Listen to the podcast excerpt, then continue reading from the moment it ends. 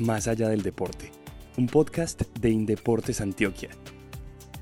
Hola, bienvenidos una vez más a Más allá del deporte, este espacio que creamos en, en, el perfil de Spotify en Deportes Antioquia para que conozcan un poco más a nuestros deportistas antioqueños y también le estamos abriendo espacio a los entrenadores porque sabemos que sin ellos los logros de nuestros deportistas no serían posibles.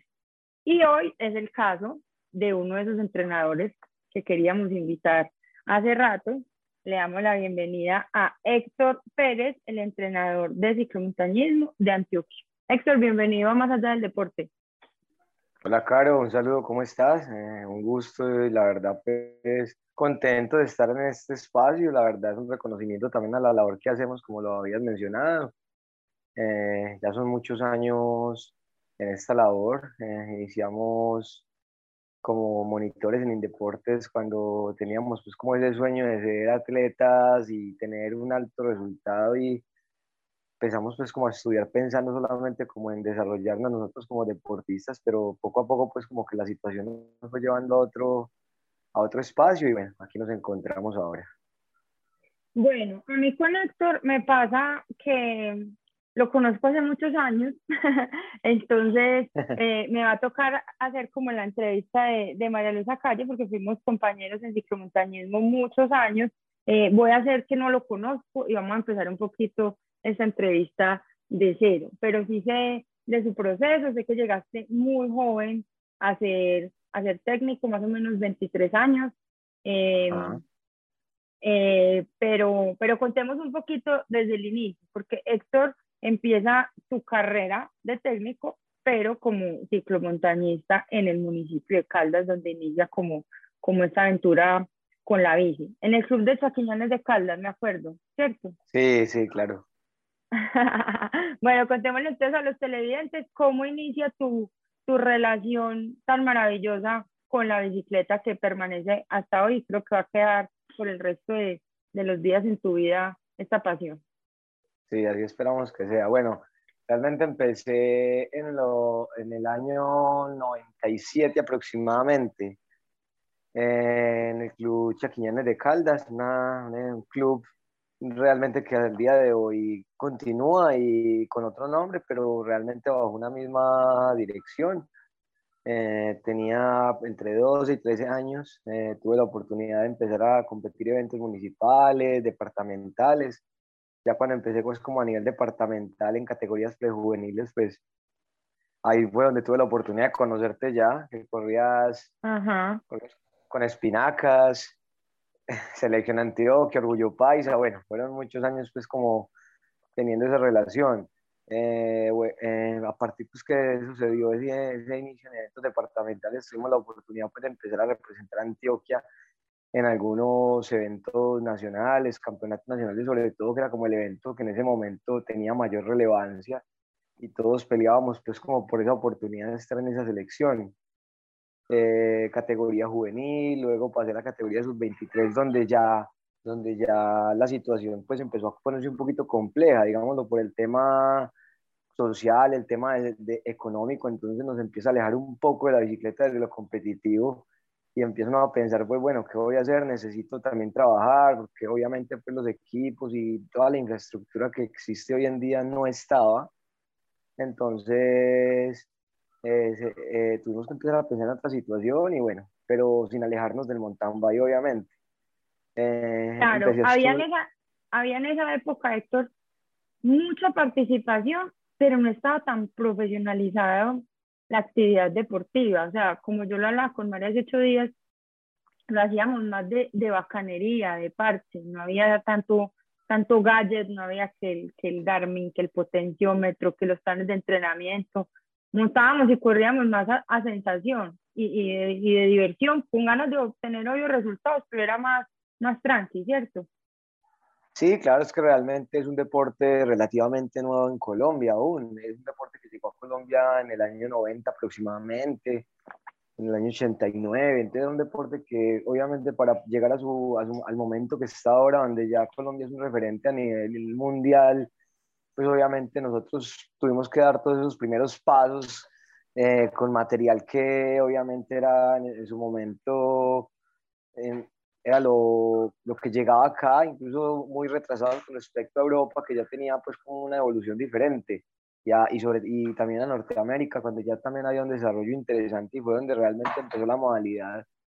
Pero sí, lo hacíamos de pasar, por pasar bacano, disfrutábamos de eso, queríamos obviamente resultados, pero obviamente ya hoy día pues ya hay equipos profesionales, los deportistas, algunos viven, sobreviven ya del deporte como tal, eh, lo hacen de forma profesional, entonces claro, las diferencias son bastante amplias. Bueno, cuéntenos pues en ese camino, cuando ya uno está diciendo yo a qué me voy a dedicar en la vida, pues aparte de montar en esta bicicleta, ¿Cómo te dan ganas de empezar a entrenar educación física? Y dices, no, yo creo que mi camino es definitivamente este.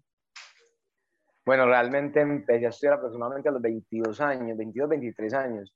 Y pensé, fue, eh, yo quería seguir mejorando. Y realmente empecé a estudiar educación física ni siquiera pensando en ser entrenador, sino que quería aprender un poco más como el tema fisiológico, de la preparación y esto, pero pensando en aplicarlo en mí mismo. Era más en ese momento como algo así.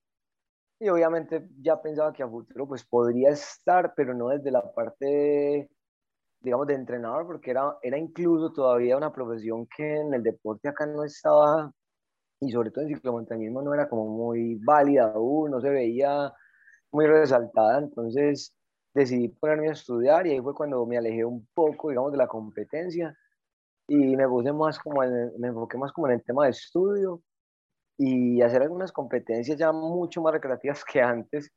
Pero sí me acuerdo un momento en el que sí estábamos compitiendo full, creo que los dos estábamos estudiando en esa época y una vez veníamos y había como un trancón en la carretera y nosotros sacando los cuadernos a ver si podíamos aprovechar alguna cosita para estudiar. Era complicado mezclar la bici full con los estudios y vos sacando los documentos de anatomía, los huesos, a mí no se me olvida ¿En cuál de todos los trancones que nos habremos quedado? Sí, íbamos de viaje. Pero sí, le mezclaste un tiempo al, al, al, ciclomontañismo competitivo con, con, con, los estudios y ya después le bajaste un poquito al, a la competición. Sí, sí, un buen recuerdo. Veníamos y recuerdo que fue un derrumbe que hubo en cierto lugar de tantos que nos tocaban en cada viaje y recuerdo que estábamos estudiando en pleno trancón aprovechando el tiempo. Mm. eh, bueno, ya luego de eso yo me, eh, me gradué aproximadamente en el año, fue en el 2008 que me gradué y ya había hecho un vínculo con Indeportes a través de la liga. Eh, y había llegado a la liga más, era a, la, a, una, a, un tema de la práctica, que lo había iniciado en el año 2006 y entré a hacer una práctica eh, con ciclomontañismo, era un trabajo más enfocado en lo académico. Eh, empecé pues como a trabajar en ese cuento, eh, me di a conocer un poco en ese medio durante esos dos años y bueno, no tuve la oportunidad pues y la fortuna de empezar a ir a eventos acompañando a la selección de Antioquia. Era muy complicado pues obviamente porque como monitor llegar uno bastante joven y lo habías mencionado anteriormente, a encontrarse deportistas que, que llevaban muchos más años que uno rindiendo y no decir, bueno, es que voy a ayudarles, voy a o yo soy la autoridad aquí, en este momento, por decir algo, sí. Sí, ganarse ese espacio fue muy, muy complicado. Encontrarse con ciclistas como Santiago, como Santiago, perdón, como John Jairo Botero, en su momento que era élite, eh, y compañeros de uno en su momento también. Entonces era como les va a mostrar uno que, que uno les puede ayudar. Pero bueno, poco a poco, pues con el tema académico pudimos ir iniciando en ese proceso y poco a poco empezando a tener como resultados a nivel nacional con los deportistas que tuvimos la oportunidad de hacerlo y ponerlo en práctica. En el caso de Viviana Maya, Fabio Castañeda también en su momento, Mauricio Foronda, deportistas que han pasado y que hoy día pues afortunadamente los ve uno ya todos en su profesión, obviamente incluso hasta viviendo al lado del ciclismo todavía porque siguen desde su profesión atendiendo ciclistas, viviendo el deporte, entonces es algo muy satisfactorio, la verdad. Como decimos, esto es muy difícil de dejar, uno así ya por los laditos sigue vinculado porque el deporte deja en uno una huella muy, muy, muy chévere. Sí, la verdad, todos, incluso yo creería que un alto porcentaje de esos deportes con los que trabajé siguen hoy adheridos al deporte desde algún, desde algún punto, algunos desde la parte médica, otros desde la parte, en el caso tuyo, desde la parte de comunicación, otros incluso desde la parte mecánica o comercial en tiendas, entonces siguen ahí. En el caso de Tesorito, que sigue siendo pues todavía activo en la parte de entrenamiento y, fueron, y fueron compañeros que en, en, algún momento y hoy día tengo la oportunidad de seguir compartiendo y ofreciéndoles como el servicio desde, desde la, ya desde los conocimientos. Eh, todo ese proceso empezó pues como en esa parte con, con resultados, digamos que en su momento muy chicos, aprendiendo obviamente eventos, con ciertas preocupaciones por no ganar, porque también al inicio no ganar nos llenaba de miedo, de susto, pero poco a poco nos damos cuenta también que, que eso hacía parte también como del, del poder llegar allá y, y, empezar a tener logros internacionales importantes. Y entre ellos, pues el primer logro importante que, donde, pues, que logro tener fue en el año, en el año 2008 con, un, con el campeonato latinoamericano que se realizó en Medellín, donde ganamos casi todas las categorías y ahí tuve la oportunidad de, de haber manejado la selección Colombia y bueno, ganamos casi todas las categorías, eso fue pues algo muy importante para mí. Yo te tengo una, te tengo una pregunta ahí. ahí, usted, va, usted va muy rápido, que no. Eh, que, o sea, vos montaste en bici, corriste, atrasaste una meta y ganaste. Pero estar detrás y ver que el que uno dirige corre a través de una meta, gana y se pone una medalla, ¿cómo es, esa, ¿cómo es esa balanza? O sea, ¿qué se siente más bacano? dirigir al que ganó o ganar vos, porque igual vos has seguido corriendo, ¿cierto? Entonces, ¿cómo, son, ¿cómo son esas, esas sensaciones ahí? Y es la misma satisfacción, uno se, uno se, se, se cuelga esa medalla como de uno también.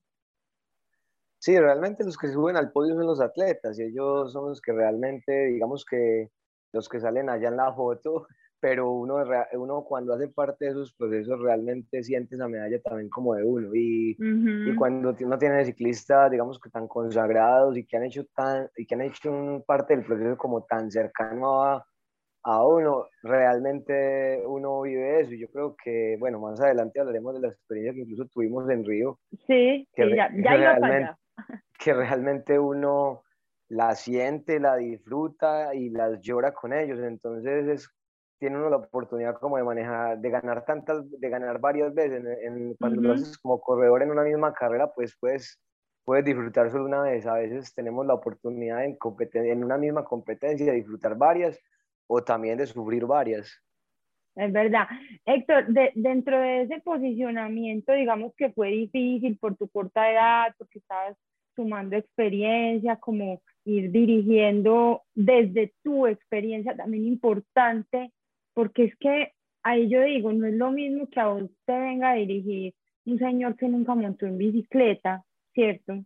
Que es el caso de muchos técnicos, pero que igual se preparan, a que te venga a dirigir un pelado, pero un pelado con ganas de aprender, que ha sentido, que, que se subió ese repecho también, que cogió esa bajada técnica. Eso igual no te generaba también credibilidad y, y cercanía con los corredores, saber que tú habías sido eh, corredor y que igual te montabas en la bici con ellos a, hacer los, los tramos técnicos o las subidas. Sí, no, eso, eso yo digo que incluso hoy día sigue siendo, sigue siendo ese punto a favor que, que tenemos.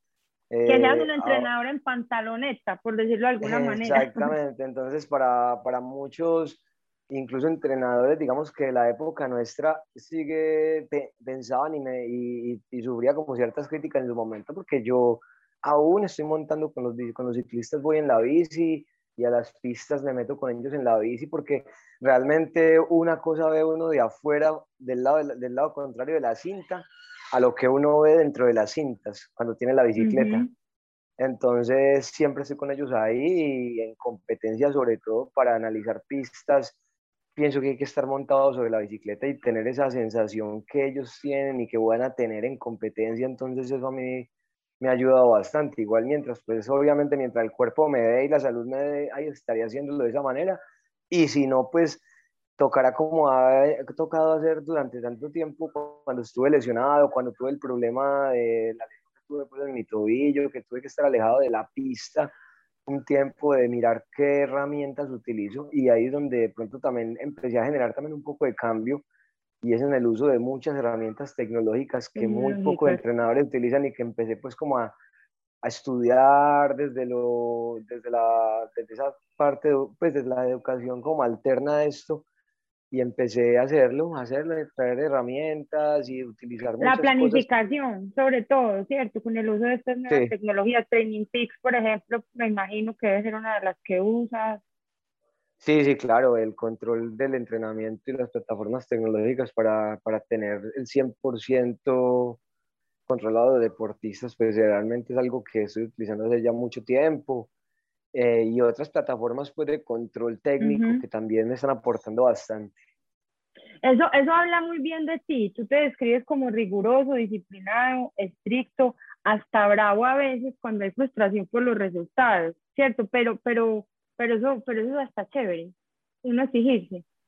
Sí, claro, no, no, yo, o sea, yo soy muy, digamos que me conoces y soy realmente, pues, parezco charlatán con los, con los ciclistas y tengo una, una amistad y trato de generar con ellos más ese vínculo de un profesor o de un entrenador. Amigo también. Es más un, vínculo, un vínculo de amistad y eso me ha permitido también como, como que tener y conocer muchas cosas de los deportistas que en el momento de tener que afrontar una competencia o, no solo las competencias, sino los entrenamientos, pues permite que uno esté como entrar en muchas cosas y poder sacar de ellos lo mejor y en el momento que no lo pueden hacer, pues también entender por qué no lo pueden hacer.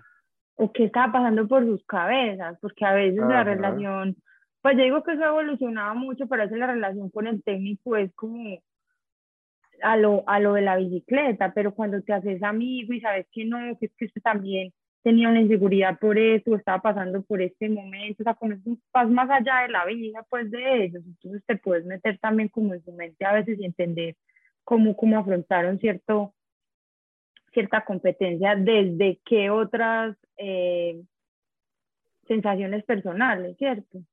Sí, claro, fundamental esa, esa parte.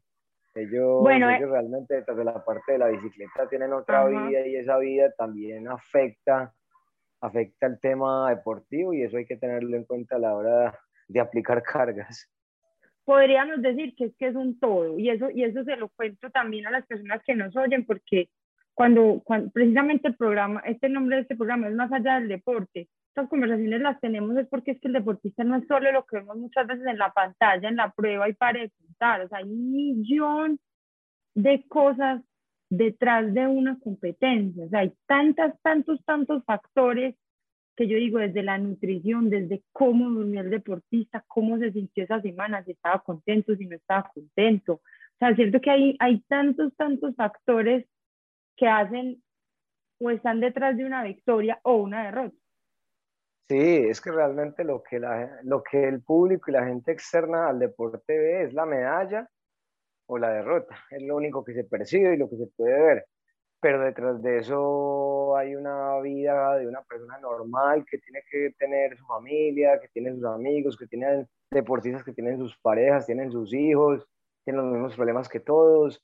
Y sin embargo, así tienen que salir allá a la pista y, y dentro de la parte deportiva se empiezan a acumular una cantidad de cosas como lo mencionas, inseguridades, enfermedades, daños mecánicos, o sea, son muchas cosas que están ahí, pero eso es lo que uno tiene que realmente conocer de cada atleta a la hora de, de exigir un resultado y cuando se refiere obviamente a resultados de alta importancia, pues más aún. Es verdad. Bueno, ya que hablamos de resultados de alta importancia, ahora sí vámonos a Río 2016 contarnos esa, esa experiencia donde tuvimos, tuve la fortuna de vivir ese momento ahí de primera mano, esa carrera de, de, de, de mountain bike, donde estaba, diga, uno de tus pupilos, digamos, podríamos decirlo así. Sí, sí, o sea, es un corredor con el que tuve la oportunidad, de, tengo la oportunidad todavía de estar haciendo un proceso de demasiados años. Ese, ese sueño de río nosotros empezamos a fabricarlo. Pero contemos pues quién era. No sé, yo sabemos la gente. Sí, sí, Jonathan bueno, Botero. Jonathan, Jonathan, Botero es uno de los deportistas que he tenido durante casi toda su vida deportiva. Empezó conmigo a los 12 años. Este año ya cumple 30, entonces es un proceso ya bastante largo. Largo. el papá prácticamente, mentira, no, del retiro Antioquia además este muchacho. Sí, claro, del retiro y no, realmente como lo dices, es una relación muy paternal. Eh, sigue siendo así más que amigos y tenemos una relación de ese tipo. Eh, nosotros empezamos a pensar en, a tener un sueño olímpico desde el año 2010. Nosotros en el año, en el año anterior, 2009, en, el, en un Panamericano que estuvimos en Guatemala, alcanzamos un cupo olímpico a los Juegos Olímpicos de la Juventud en Singapur, los primeros Juegos Olímpicos. Sí. Y realmente, pues en ese tiempo la experiencia que teníamos, digamos, como entrenadores no era tan amplia y, y ese conocimiento de las carreras afuera tampoco era el, el, mejor. Y era un sueño que teníamos de ir a Singapur a ser campeón olímpicos. Obviamente, pues sin tener esa percepción del nivel que íbamos a encontrar, pero empezamos a pensar que sí podíamos ser campeones olímpicos cuando empezamos a ver eh, los resultados que había en América y comparándonos con, y porque en ese momento ya empezamos a tener salidas internacionales a Copas del Mundo en categoría juvenil y veíamos las posiciones que hacíamos y empezamos a conocer corredores y dijimos, no, en Singapur podemos hacer algo interesante. Y efectivamente en el 2010 pues se obtiene la primera medalla de oro para el ciclismo en Colombia en Olímpico de la Juventud. En, un Olímpico. Y ya era decir, bueno, al, al, principio no tenía tan, no, Colombia como tal, ni la federación, ni el comité, pues le daban esa importancia que esa medalla obtuvo, pero hoy día esa medalla olímpica de la juventud es una medalla olímpica como cualquiera. Sí. Entonces fue lo, fue lo que nos permitió empezar a, a soñar en que podíamos ir a Londres sabiendo que aún estábamos muy jóvenes, empezamos a disputar ese cupo a Londres eh, era dos años después. Exactamente, entonces sabíamos que Londres se nos iba a complicar, pero dijimos no, eh, como ya estaba también la sede de Río, nosotros hablamos incluso con personal de Indeportes, con el médico Contreras, y nosotros dijimos, Jonathan, con estos valores que tiene, y empezamos ya a meterle ya un poco más de tecnología, mirar resultados de números, pruebas de esfuerzo, que teníamos resultados, y empezamos a compararlos con esa media internacional de los grandes atletas, y decíamos, tiene los números de un atleta para estar ahí, vamos a, a pensar a largo plazo y empezamos a pensar de que, de que en, en, Río podría ser el momento de estar en la Olimpiada, sin pensar todavía en un resultado. Entonces, a través de eso, pues empezamos a pensar en ese, en ese objetivo. Afortunadamente todo empezó a enfocarse hacia allá y en el año 2012 tuvimos la oportunidad también entonces de crear un equipo que se llamó Chimano Latinoamérica Road to Río. Y el objetivo de ese equipo fue con corredores de Latinoamérica.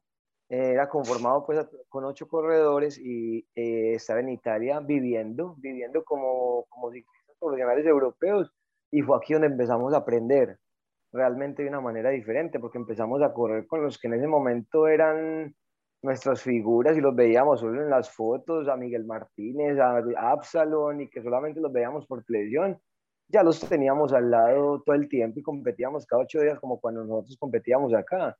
Entonces, eso, eso Héctor, ahí déjame hacer un paréntesis, porque digamos yo lo viví, pero pues en mi época de amateur, cuando vos vas en un año solo mundial, y ahí es cuando te das cuenta quiénes son los duros, y volvés a encontrarte con los duros al año siguiente en un mundial, es muy difícil que haya resultados.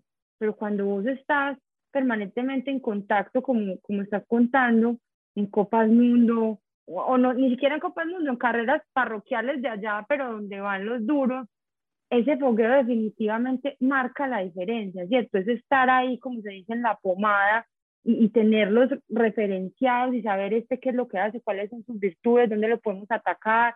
Es, ese fogueo, ¿cierto? Que definitivamente marca la diferencia. Sí, total, es que se aprende desde todos los puntos de vista, se aprende a, a bueno, desde el, tema, desde el tema logístico, la estructura, cómo manejan una carrera, entonces todo eso nos fortaleció y dejas de ver esos atletas como que están allá arriba, como Lejanos. sí, como que los ves solo para tomarte una foto. Exactamente, entonces eh, era lo que nos pasaba al inicio cuando íbamos a un Panamericano o una Copa Mundo o un Mundial que éramos a tomarnos fotos pues porque estábamos Terminábamos de verlos. Ajá.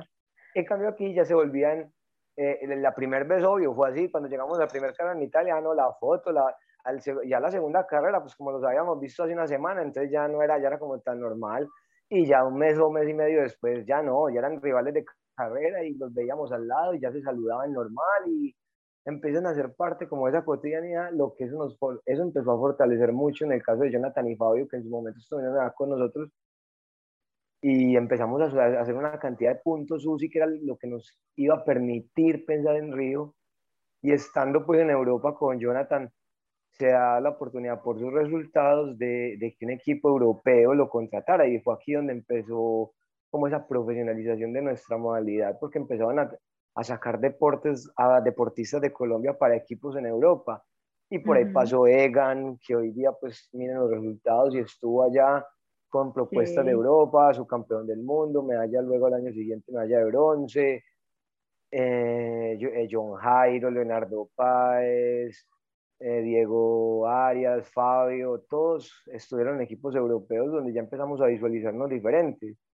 Y Jonathan empieza a hacer ese proceso en Europa y se fue a, y, se fue a Italia hasta el año 2016, que tuvo la oportunidad cinco años directos de estar en Europa y eso le fortaleció su cabeza y su cuerpo de una manera impresionante porque era ya conviviendo con ellos y empezó a disputarles carreras en la Internacional de Italia, en la Copa Suiza, donde se los encontraba semana a semana.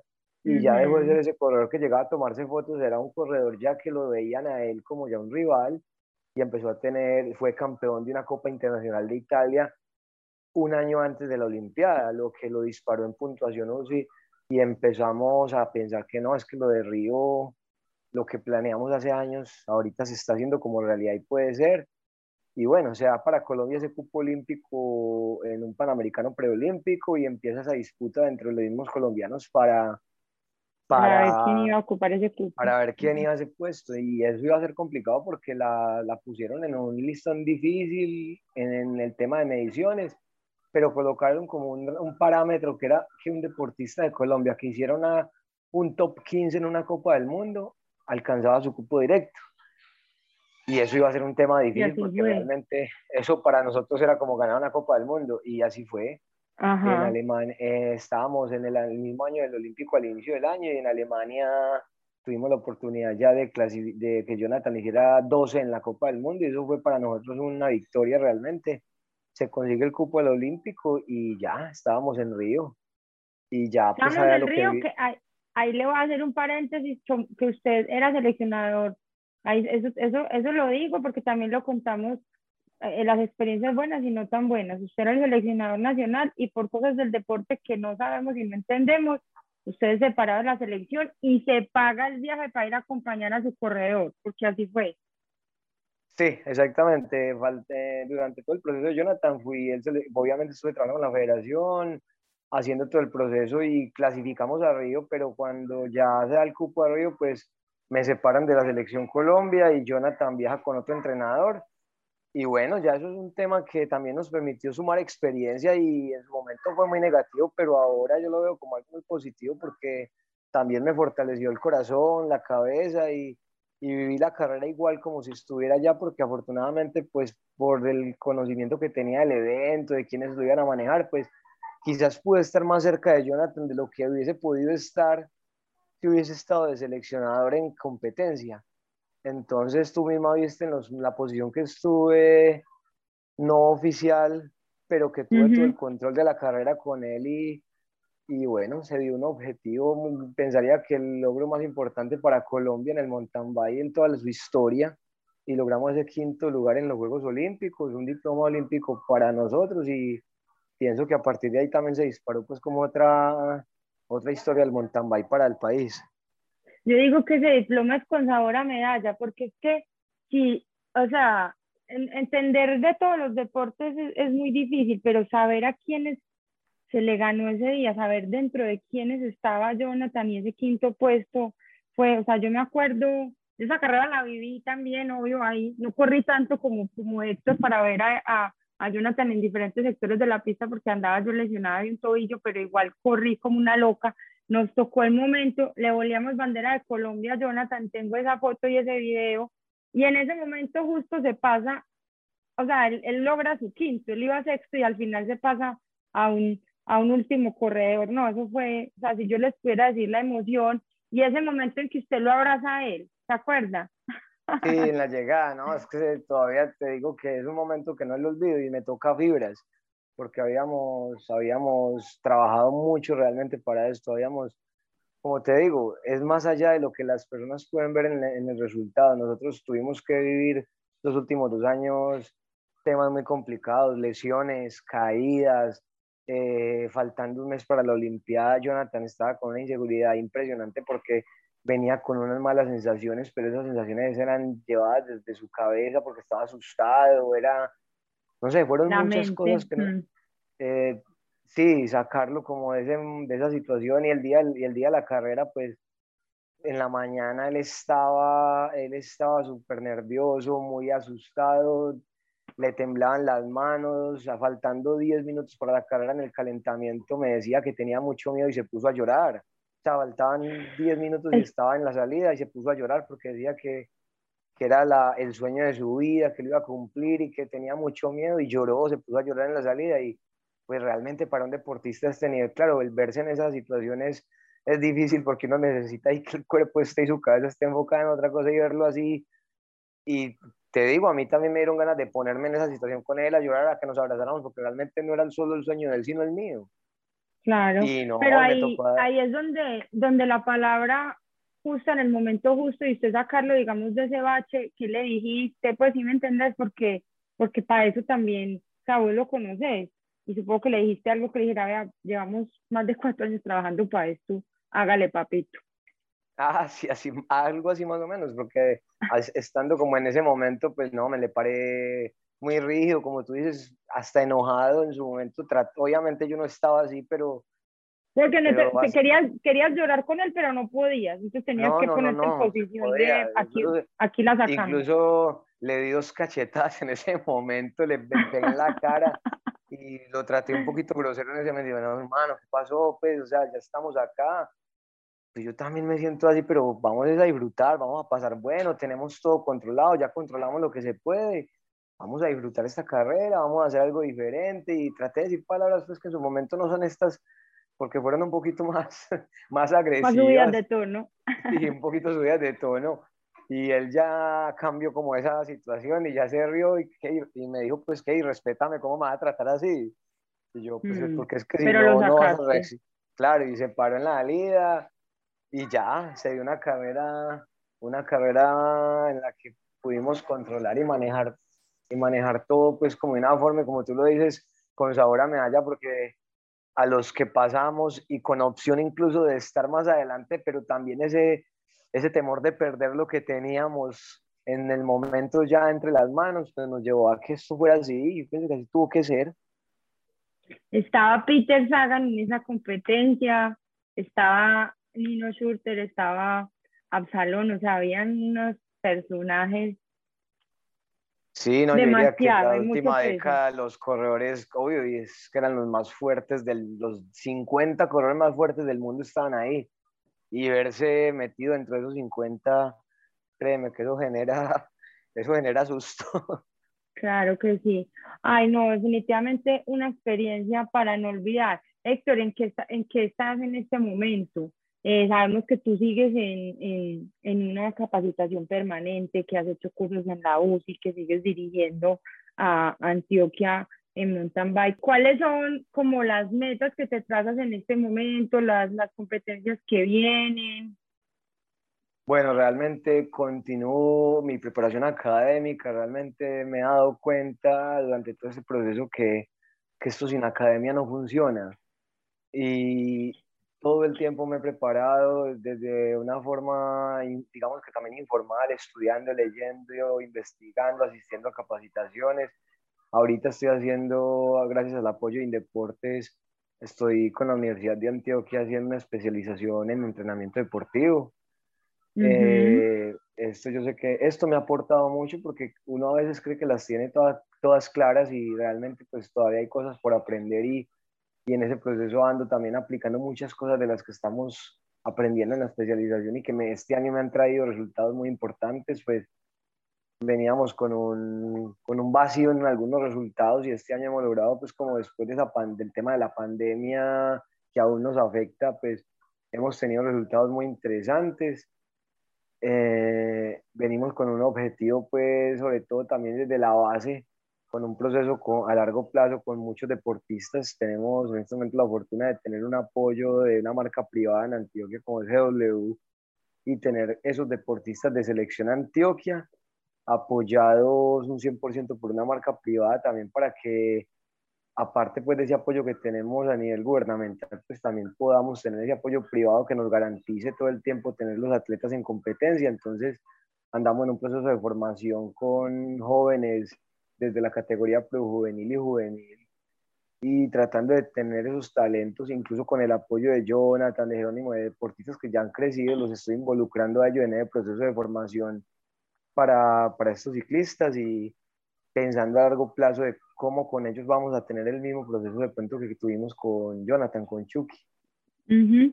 Bueno, y usted de salud, ¿cómo siguió eh, juventud? Sabemos que, que tuvo quebrantos, ¿cómo va eso? Bueno, en el año pasado tuve COVID, desafortunadamente, pues después del COVID las sensaciones no fueron las mejores, me sentía mal y me encontraron pues como una arteria obstruida en el corazón, me vi muy mal un tiempo y voy en ese proceso de recuperación, pero bueno, como pasa y te lo mencioné ahora, el deporte te fortalece la cabeza y el haber hecho, haber, haber sido deportista, pues también me fortaleció físicamente el corazón, digámoslo así, eso es lo que me tiene parado, lo que me tiene vivo, digámoslo de esa manera, y a nivel mental, pues mi hijo, mi familia me tienen activo, tratando de que las competencias me saquen un poco de la pensadera que esto me genera en ocasiones, porque realmente es un tema que ya me va a afectar toda la vida, estoy medicado, pero sigo aquí vivo, paradito y trabajando. Lo más importante, para la familia iba, su esposa Julie, Matías, ¿cuántos años tiene ya? ¿Seis? Matías tiene seis años. Bueno, ese apoyo, ese acompañamiento, Matías, ¿qué? definitivamente lo vamos a meter en la bici, él se va a querer meter en la bici, ¿cómo, cómo vas a manejar esa, esa, esa búsqueda? Porque supongo que te gustaría, pero obviamente es un proceso que no, créeme, le créeme tiene que, llegar a él. Créeme que no, yo sé lo duro que estoy, pues él le gusta y, tanto, y desde lo pedagógico lo llevo de una forma muy tranquila, más por el disfrute y el goce de él, ahorita está haciendo bicicross, eh, hace ciclomontañismo también, ya tiene su bicicleta de montaña y monta conmigo y a él le gusta entrenar y trato de que los profes con los cuales él está pues hagan su labor y trato de no involucrarme mucho en ello. Eh, que él lo haga más por su propio gusto, por su pasión y no, poca presión la verdad, la verdad trato de verlo como, como un papá que no sabe nada y así lo disfruto más. Pero finalmente, mi hijo, si él decide, decide. O sea, ahí ya ir contra no, la total, y todo mi apoyo, y todo mi apoyo, sí, obvio, y si tú le ves las bicicletas, también piensas que es un papá intenso, porque hay que, tratando de que tenga lo que de pronto en ese momento nosotros no pudimos tener con el tema de material y lo disfrute y lo, y lo haga como, como se debe y como se puede. Eh, pero no, ahí van, todo el apoyo de ellos todo el tiempo, porque realmente he pasado por momentos difíciles de salud, pero también por momentos muy felices que ellos han disfrutado conmigo y, y que también ha sido también complicado por el tema de la distancia que se tiene con la familia en, este, en, este, en esta profesión, porque mucho tiempo por fuera de casa, y eso también es difícil, porque muchas personas pues no, no creerían eso, y uno uno extraña todo el tiempo su familia, extraña a un hijo, es difícil tener un niño de unos años y que en ese momento, como me pasó manejando un equipo de ruta, manejando la selección, manejando un equipo profesional y que realmente te vayas de la casa dos, tres meses, vuelvas una semana, después te tengas que ir otro mes, eso es difícil. Pero igual también, y a eso iba, amigos, muchos, o sea, te, se, se van encontrando con los personajes que se vuelven la familia también, porque tanto tiempo fuera de casa, ¿qué, quiénes son esas personas que, que has recogido en este camino que podrías decir, tengo este, este grupo de amigos que me ha dejado la vida?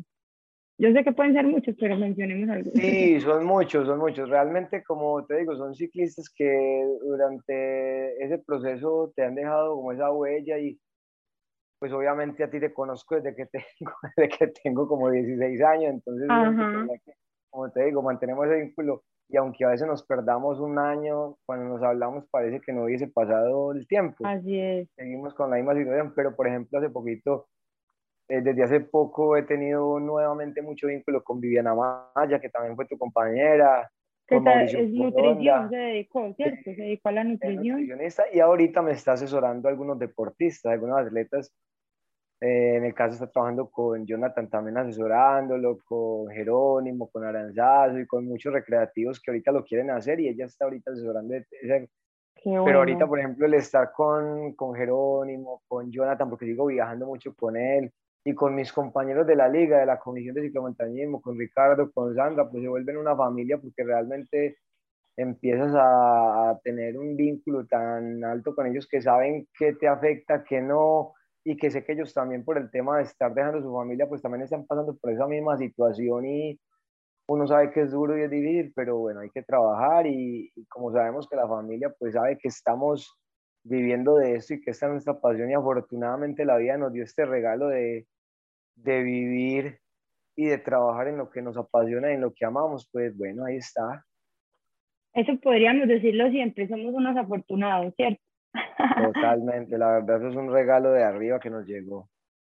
Bueno, Héctor, finalmente, ¿qué se siente en, el, en su momento? Porque sé que todavía eh, lo haces, ponerse la camiseta de Antioquia como corredor o como entrenador, vestir esos colores. Mira, Carlos, yo te voy a decir algo, y yo sé que esto puede sonar raro, puede sonar para algunos, y yo a veces, yo le digo a los ciclistas que yo no me siento colombiano, yo me siento antioqueño. Y eh, cuando, cuando salgo a representar a Antioquia o al país, yo me siento es antioqueño y lo digo con mucho orgullo y más con el orgullo de decir que vivo en Colombia, que soy colombiano, yo digo es que soy de Antioquia. Y es el, eso es lo, que yo le, es lo que yo les trato de transmitir a ellos. A mí escuchar el himno cuando ganamos y tener el uniforme, eso a mí me llena de, de alegría, me toca las fibras y he llorado muchas veces por no ganar pero también he llorado muchas veces por ganar y esto, eso es, es como una, es una sensación muy tesa la que tengo con la, con la camiseta puesta. Ay, Héctor, no, me encanta que hayas estado con nosotros. Podríamos hablar aquí otras dos o tres horas porque anécdotas son las que tenemos. Eh, esperamos que por tus manos, por tu, por tu dirigencia, por tu estrategia, por por, por toda esa planificación de entrenamientos, eh, sigan pasando personas que logren cosas muy grandes, porque afortunadamente estás muy joven, empezaste muy joven esta carrera, o sea que triunfos con tus corredores son los que vienen.